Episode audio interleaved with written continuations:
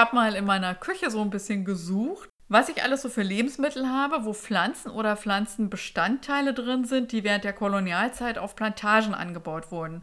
Die habe ich hier mal so hingestellt. Das ist doch eine beeindruckende Sammlung, oder? Oh ja. Kakao habe ich hier zum Beispiel. Nutella. Bananen natürlich. Kaffee. Tee. Alles, was Rohrzucker und Palmöl enthält. Das könnt ihr bei euch zu Hause ja auch mal machen. Und wenn man dann bedenkt, welche Arbeitsbedingungen auf den Plantagen herrschten und welcher Reichtum sich aufgrund der Ausbeutung in den Zentren der Kolonialmächte anhäufte, schaut man doch ganz anders auf diese Nahrungsmittel. Ja, und vor allem deshalb, weil sich an den Arbeitsbedingungen bis heute auf Plantagen nicht so viel geändert hat. Aber erstmal herzlich willkommen zum Podcast Curare Kautschuk Stevia, eine koloniale Spurensuche zum Pflanzensammeln. Heute zur fünften Folge Grünes Gefängnis, Plantagen von der Kolonialzeit bis heute. Herzlich willkommen. Ich bin Kirstin, Historikerin und Journalistin und meine Themen sind Menschenrechte. Seit mehreren Jahren arbeite ich zu Zentralamerika. Ich bin Rita, Ethnologin und ich bin in der politischen Bildung aktiv. Derzeit bin ich unter anderem freie Mitarbeiterin für das Forschungs- und Dokumentationszentrum Chile Lateinamerika, kurz FDCL. Und kannst du kurz erklären, was das FDCL ist? Klar, das FDCL ist eine Organisation, die in Berlin-Kreuzberg ansässig ist und seit den 70er Jahren zu Lateinamerika arbeitet. Schwerpunktmäßig zu Themen wie Landwirtschaft, Handel, Rohstoffe, Menschenrechte und Biodiversität. Die Themen werden aufbereitet und einem interessierten Publikum angeboten. Im Rahmen unseres aktuellen Projektes Umkämpfte Natur, Biodiversität in Lateinamerika machen wir diesen Podcast zum Pflanzensammeln. Alle Folgen des Podcasts findet ihr unter www.fdcl.org. Dort gibt es auch weiterführende Literatur und die Quellen, die wir verwendet haben. Eingangs haben wir ja schon gesagt, dass es in dieser Folge um Plantagen geht. In der allerersten Folge unseres Podcasts haben wir über den weltumspannenden Pflanzentransfer während der Kolonialzeit gesprochen. Pflanzen wurden in botanischen Gärten auf kommerzielle Nutzung untersucht und dann in die Kolonien mit entsprechend günstigen Anbaubedingungen gebracht. Die wirtschaftliche Ausbeutung der Pflanzenwelt hat in der Plantage ihren Höhepunkt gefunden. Und diese Wirtschaftsform der Plantage wirkt bis heute fort. Deshalb haben wir uns ein bisschen mit der Geschichte von Plantagen beschäftigt und damit, welche Formen Plantagenwirtschaft nach der Kolonialzeit und nach dem formalen Ende der Versklavung angenommen hat. Kirstin, seit wann gibt es denn Plantagenwirtschaft? Gucken wir doch erst einmal, wie Plantagenwirtschaft definiert wird. Ich habe beim Spektrum der Wissenschaft im aktuellen digitalen Lexikon der Geowissenschaften nachgeguckt und einen recht ausführlichen Eintrag dazu gefunden. Hier wird Plantagenwirtschaft als eine in Anführungsstrichen agrarwirtschaftliche Betriebsform in den Entwicklungsländern definiert, die arbeits- und kapitalintensiv ist. Also der Begriff Entwicklungsländer wird immer noch von Mainstream-Medien und Magazinen benutzt. Da ist ja noch einiges zu tun. Ja, ich habe auch auf anderen Seiten mal geschaut, da heißt es relativ häufig, Plantagen sind Monokulturen in den Tropen und Subtropen. Mhm. Die geografische Verbreitung hat vor allem damit zu tun, dass Plantagenanbau eine Wirtschaftsform ist, die unzertrennlich mit dem Kolonialismus verbunden ist. Es lassen sich zwar Informationen finden, nach denen es seit dem 7. Jahrhundert vor allem im vorderen Orient Plantagen gab, aber wir folgen bei der Betrachtung doch eher dem Historiker Michael Zeuske. Er hat sich bei seinen Forschungen zur Geschichte der Versklavung mit Plantagen beschäftigt und schreibt in seinem sehr lesenswerten Buch Sklaverei, eine Menschheitsgeschichte von der Steinzeit bis heute von 2018, dass er einen Irrtum in Bezug auf Plantagen ausräumen möchte. Ich zitiere mal von Seite 82. Obwohl es an manchen Orten große Landgüter im römischen Reich, im arabisch-islamischen Nordafrika, im südlichen Irak und in China gab, existierten vor dem 16. Jahrhundert kaum Sklavenplantagen. Und weiter im Text in ganz strengen Sinne gibt es Plantagen erst, seit die Engländer im 17. Jahrhundert Organisationsformen von Sträflingsarbeit auf große koloniale Landgüter anwandten und das Wort Plantation aus ihren irischen Kolonialgebieten in die Karibik übertrugen. Zitat Ende. Okay, halten wir also mal fest, Plantagen sind landwirtschaftliche Großbetriebe mit Monokulturen, die während der Kolonialzeit entstanden sind und auf denen Pflanzen angebaut wurden, die im Europa des 16. bis 18. Jahrhunderts eine gestiegene Nachfrage hatten, aber wegen der klimatischen Verhältnisse nicht wuchsen. Auf den Plantagen der Kolonien wurden mit der Arbeit von Versklavten die europäische Nachfrage bedient. Die Plantagen waren im Besitz der EuropäerInnen. Die Plantagenwirtschaft basierte auf Landnahme und damit zerstörte sie die Grundlage der Selbstversorgung der lokalen Bevölkerung. Was ich auch bei Zeuske interessant fand, war sein Hinweis, dass anfänglich die Luxusgüter wie Tee, Kaffee, Tabak, die vorrangig auf den Plantagen kultiviert wurden, im 19. Jahrhundert im Biedermeier-Kapitalismus eine breitere Bevölkerungsschicht erreichte, weil Europa weit über seine Verhältnisse lebte. Ohne Arbeit der Versklavten wäre das überhaupt nicht möglich gewesen. Um sich ein Bild vom Ausmaß dieser Arbeit von Versklavten zu machen, möchte ich ein paar Zahlen nennen. Die sind auch aus dem genannten Buch von Zeuske. Die Gesamtzahl der versklavten und verschleppten Menschen im transatlantischen Handel beziffert er für den Zeitraum 1520 bis 1867 bzw. 73 mit 11 bis 12 Millionen Menschen und allein im 18. Jahrhundert mit etwa 6 Millionen Menschen. Um das nochmal in einen Vergleich zu setzen, möchte ich anführen, dass im Jahr 1800 auf dem amerikanischen Doppelkontinent eine Bevölkerung von 31,3 Millionen Menschen lebten. Also 31,3 Millionen Menschen und 6 Millionen Sklaven, die natürlich über das ganze Jahrhundert verteilt waren. Es ist relativ schwierig, diese Zahlen genau zu recherchieren, weil während der Kolonialzeit ja nicht so genaue Statistiken geführt wurden. Ich möchte aber auch noch auf die aktuellen Zahlen zur Versklavung eingehen. Der Global Slavery Index gibt für das Jahr 2018 eine Gesamtzahl weltweit von 46 Millionen Menschen an, die in moderner Versklavung arbeiten. Und das wieder auf den amerikanischen Doppelkontinent gesehen. Heutzutage leben dort 1,1 Milliarden Menschen und davon sind 1,9 Millionen Menschen in moderner Versklavung. Das heißt aber, dass während der Kolonialzeit das Verhältnis zwischen Bevölkerung und Versklavten ein viel größeres war. Und das sind unglaublich hohe Zahlen, hinter denen ja Einzelschicksale stehen und unglaublich viel menschliches Leid steckt. Und das ja nicht nur für die Versklavten, sondern auch für deren Angehörige und viele andere mehr. Das ist eigentlich unvorstellbar. Wenn man sich diese Zahl aus ökonomischer Perspektive dann noch anschaut, wird klar, wie viel Arbeitskraft den Kolonialmächten zur Verfügung stand, die nie entlohnt wurde und wie viel Arbeit auch heute noch nicht entlohnt wird. Ja, und das ist ein Aspekt, der in der Geschichte des globalen Kapitalismus viel zu wenig beleuchtet ist.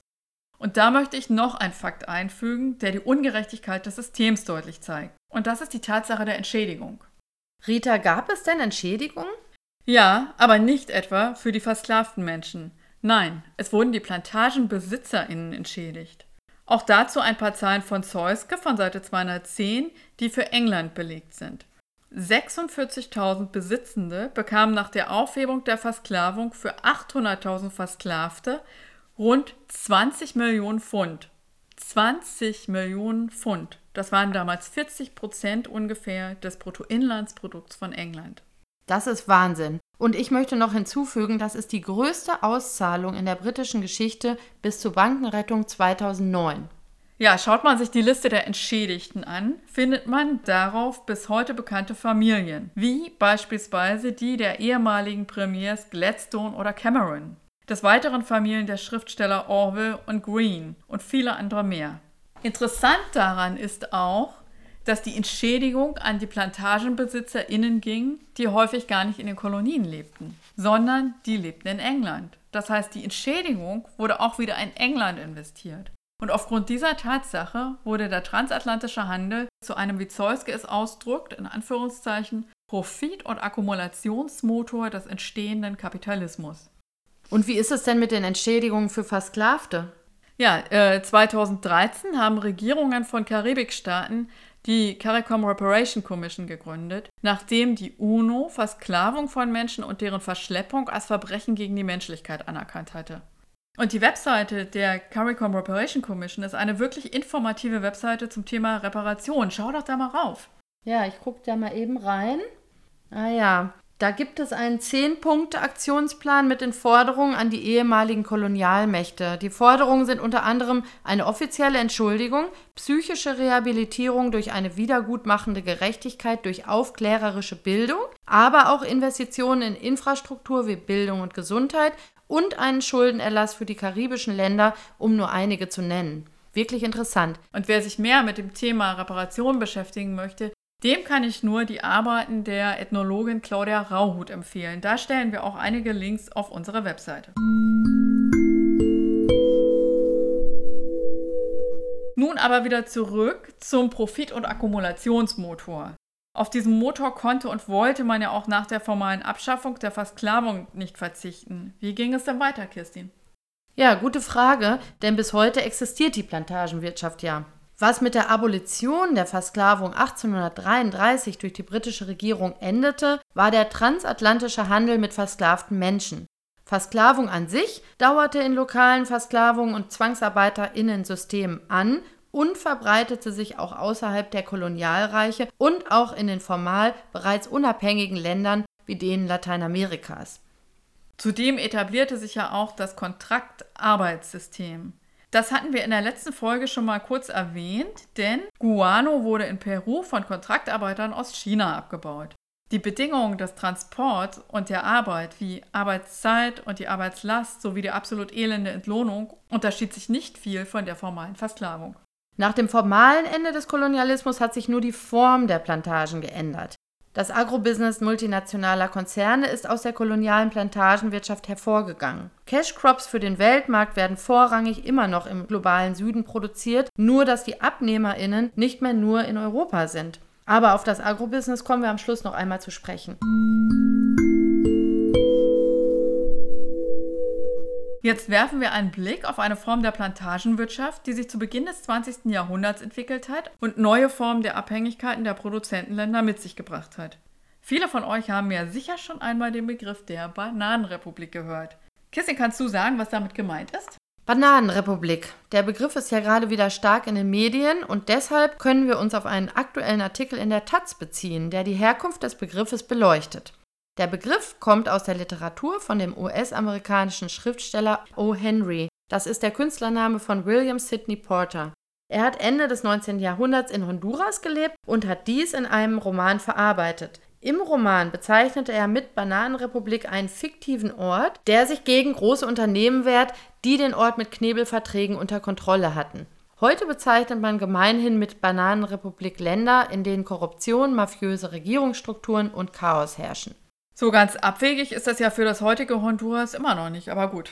Nee, hm. Ja, Honduras ist in jedem Fall historisch gesehen ein klassisches Beispiel einer Bananenrepublik. Schauen wir uns das mal näher an. Ich fange da mit einem Zitat aus dem Roman Das grüne Gefängnis des honduranischen Schriftstellers Ramon Amaya Amador an. Auf Seite 72 lässt er einen seiner Protagonisten sagen, Laut Vereinbarung mit dem Staat müsste die Gesellschaft die Bahnlinie bis nach Jodo ausbauen. Aber das interessiert sie nicht. Die Abholzung der Wälder für den Anbau von Bananen ist sie am wichtigsten. Die Angelegenheit ist im Parlament längst geregelt worden. Um das Volk zu beeindrucken, wird immer das Blaue vom Himmel versprochen, aber nachher geschieht gar nichts. Täuschen wir uns nicht, die Fruchttrust besitzen ebenso viel Macht wie die Regierung. Glaube mir, Lucio, auch wenn dein Freund Luncho Lopez und hundert andere nicht verkaufen wollen, so wird die Gesellschaft doch das Rennen machen. Und mit einem ironischen Lächeln schloss er, das nennt man den Fortschritt der Zivilisation. Wie stark war denn die Macht der Obstgesellschaften tatsächlich und wie kam es dazu? Ende des 19. Jahrhunderts war Honduras, das seit 1821 von Spanien unabhängig war, bemüht, ausländisches Kapital ins Land zu holen. So wurden Gesetze erlassen, die es Unternehmen ermöglichte, absolut billig Land zu erwerben. Welche Unternehmen kamen da und wie haben sie die Ländereien erworben? Ja, das waren natürlich vorrangig Unternehmen aus den USA, es kamen Firmen, die Gold und Silber abbauen wollten und andere wollten Bananen anbauen. Für Bananenanbau war das wasserreiche und fruchtbare Land an der Atlantikküste sehr begehrt. Und so wurden 1899 die ersten Konzessionen vergeben. Profiteure der Konzessionen waren die Standard Fruit Company, die United Fruit Company und die Cuyamel Fruit Company. Von denen ja nur die Cuyamel Fruit Company nicht mehr existiert. Die wurde nämlich von der United Fruit Company aufgekauft und United heißt heute Chiquita Brands. Die Standard Food Company ist später mit anderen Firmen zu Dole Food Company fusioniert. Beide sind heute an der honduranischen Atlantikküste immer noch vertreten. Wie sie an ihr Land gekommen sind, ist das Interessante. Um ausländische Investitionen ins Land zu holen, hat die damalige Regierung einen Deal angeboten. 500 Hektar gab es für einen Kilometer Eisenbahnbau. Na, da hat sich doch die Regierung bestimmt erhofft, dass die bis dato unzugängliche Atlantikküste erschlossen wird. Ja, auf jeden Fall. Aber die Rechnung ist nicht aufgegangen. Die Unternehmen bauten Eisenbahnen, aber nur von den Plantagen bis zu den nächstgelegenen Häfen. Und die Hauptstadt Tegucigalpa hatte keinen Hafen und lag weit weg von den Plantagen. Honduras ist wohl das einzige Land, in dem die Hauptstadt nicht an das Bahnnetz angeschlossen war. Aha, und wieso sagst du, hatte eine Bahnlinie? Was ist denn mit den vielen Kilometern Eisenbahn passiert? Ja, als die Fruchtgesellschaften die Eisenbahnen äh, dann nicht mehr brauchten, wurde das Schienennetz abgebaut. Ja, also ähm, unglaublich. Was haben denn die Unternehmen überhaupt für das Land gebracht? Die hatten doch in den 20er Jahren des 20. Jahrhunderts unglaubliche Gewinne. Ja, deren Umsätze waren sogar teilweise höher als das Bruttoinlandsprodukt vom restlichen Land. Aber zur Wirtschaft des Landes trugen sie fast nichts bei. Die Gewinne flossen direkt in die USA und die Steuern betrugen teilweise nur 2%, beziehungsweise gab es auch partielle Steuerbefreiungen. Es gab zwar Versuche seitens der honduranischen Regierung, die Steuern zu erhöhen, aber das führte zu militärischen Interventionen der USA zwischen 1911 und 1924 zum Schutz der Fruchtgesellschaften. Die honduranische Regierung und die Oligarchie verloren die Kontrolle. Die USA bauten hingegen in dieser Zeit ihre bis heute anhaltende Vormachtstellung in Zentralamerika aus, vor allem in Honduras und Guatemala. Ja, nochmal zurück zum Roman Das grüne Gefängnis. Da geht es ja auch um das Leben auf den Plantagen, also den sogenannten Campos Bananeros. Ja, da wird das sehr eindrücklich beschrieben. Man muss sich vorstellen, dass die Fruchtgesellschaften mit den Plantagen Enklaven in Honduras bildeten, die keinerlei Anschluss an das bisherige traditionelle Siedlungsgebiet hatten. Die Arbeiterinnen lebten mit ihren Familien in den Bananencamps nahe der Plantagen. Es gab nur Geschäfte der jeweiligen Fruchtgesellschaften Schulen, die das Unternehmen betrieb und so weiter. Also totale Abhängigkeit von nur einem Unternehmen. Wer in den Campos Bananeros lebte, hatte mit dem Rest des Landes nichts mehr zu tun. Die Menschen gaben nicht nur ihr unabhängiges Leben auf, sie waren auch entwurzelt, abgeschnitten von ihren Herkunftsregionen. Ja, dass es eben Enklaven waren und die ArbeiterInnen dort leben mussten, zeigt ja so eine gewisse Kontinuität aus der Kolonialzeit. Organisieren durften sich die ArbeiterInnen auch nicht, um für angemessene Arbeits- und Lebensbedingungen zu kämpfen. Das kam erst 1954 bei dem großen Bananenstreik.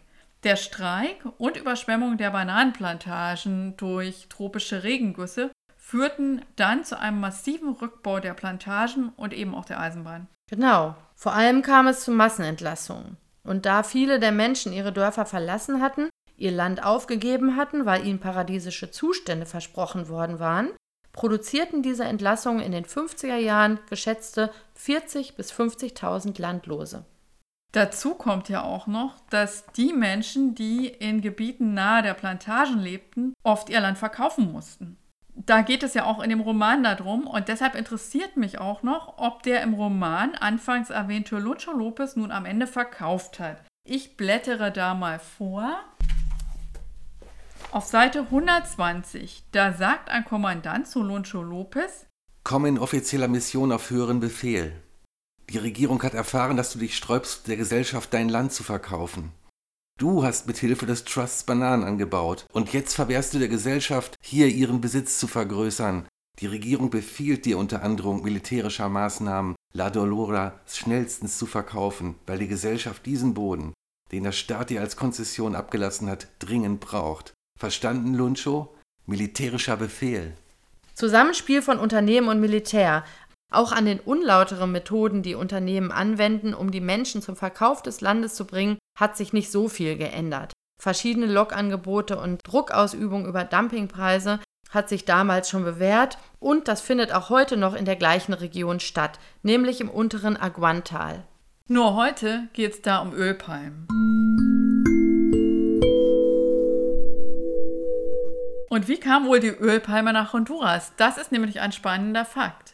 Die United Food Company legte 1925 in der Nähe der honduranischen Stadt Tela an der Atlantikküste ein Forschungszentrum mit einem botanischen Garten an, um Krankheiten an Bananenpflanzen zu untersuchen und um andere tropische Pflanzen auf ihren kommerziellen Werten zu untersuchen. 1926 wurde dann die Ölpalme in eben diesem botanischen Garten Lancetia eingeführt.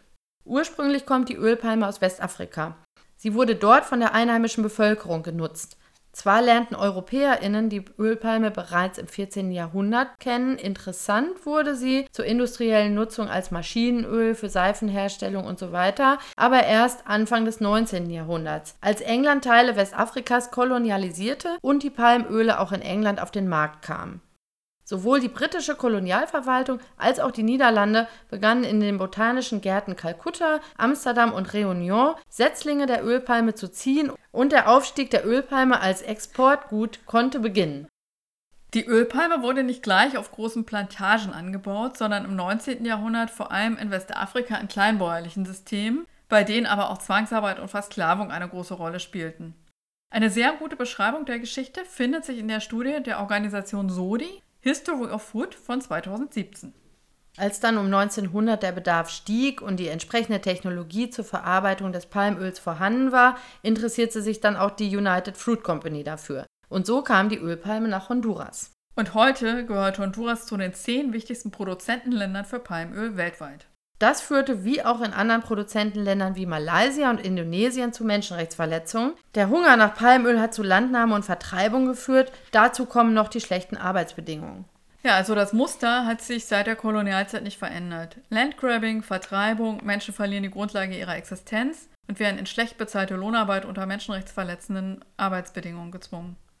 Wir hatten bereits erwähnt, dass im unteren Aguantal in Honduras früher Bananen angebaut wurden und heute Palmöl.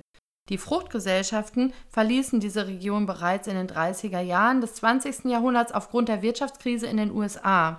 Das Land fiel zurück an den Staat.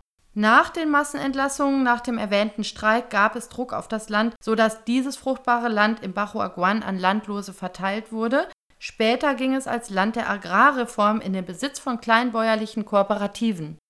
Ohne auf die ganze Geschichte dieser Region einzugehen, sei noch erwähnt, dass 1992 ein Gesetz in Honduras erlassen wurde, was die Agrarreform rückgängig gemacht hat. Und das nutzten honduranische Unternehmen, um sich das Land im Bajo Aguan anzueignen. Obwohl ja die Ölpalme durch die United Fruit Company bereits in den 20er Jahren eingeführt wurde und es auch seit den 40er Jahren kleine Plantagen gab, stieg Honduras ins Palmölgeschäft erst so richtig ab 2000 ein und seitdem geht es steil bergauf mit der Produktion. Mit blutigen Folgen für die Kleinbauern und Bäuerinnen. Der Landkonflikt im Bajo Aguan ist der gewalttätigste Konflikt in Honduras, vor allen Dingen seit dem Putsch von 2009. Denn die Menschen setzen sich gegen diese illegale Landnahme zur Wehr. Dieser Fall wird von der Organisation FIAN begleitet und ist dort auch sehr gut dokumentiert. Weitere Informationen gibt es auch auf der Seite des Solidarischen Menschenrechtsnetzwerkes Honduras Delegation. Das war jetzt ein kurzer Ritt durch die Geschichte der Plantagenwirtschaft. Wir hoffen, ihr seid neugierig geworden und habt Lust, euch mit einigen der angeschnittenen Themen näher zu beschäftigen. In unserer nächsten und auch letzten Folge unseres Podcasts Curare Kautschuk Stevia geht es dann endlich um Stevia als aktuelles Beispiel für Biopiraterie. Bis zum nächsten Mal.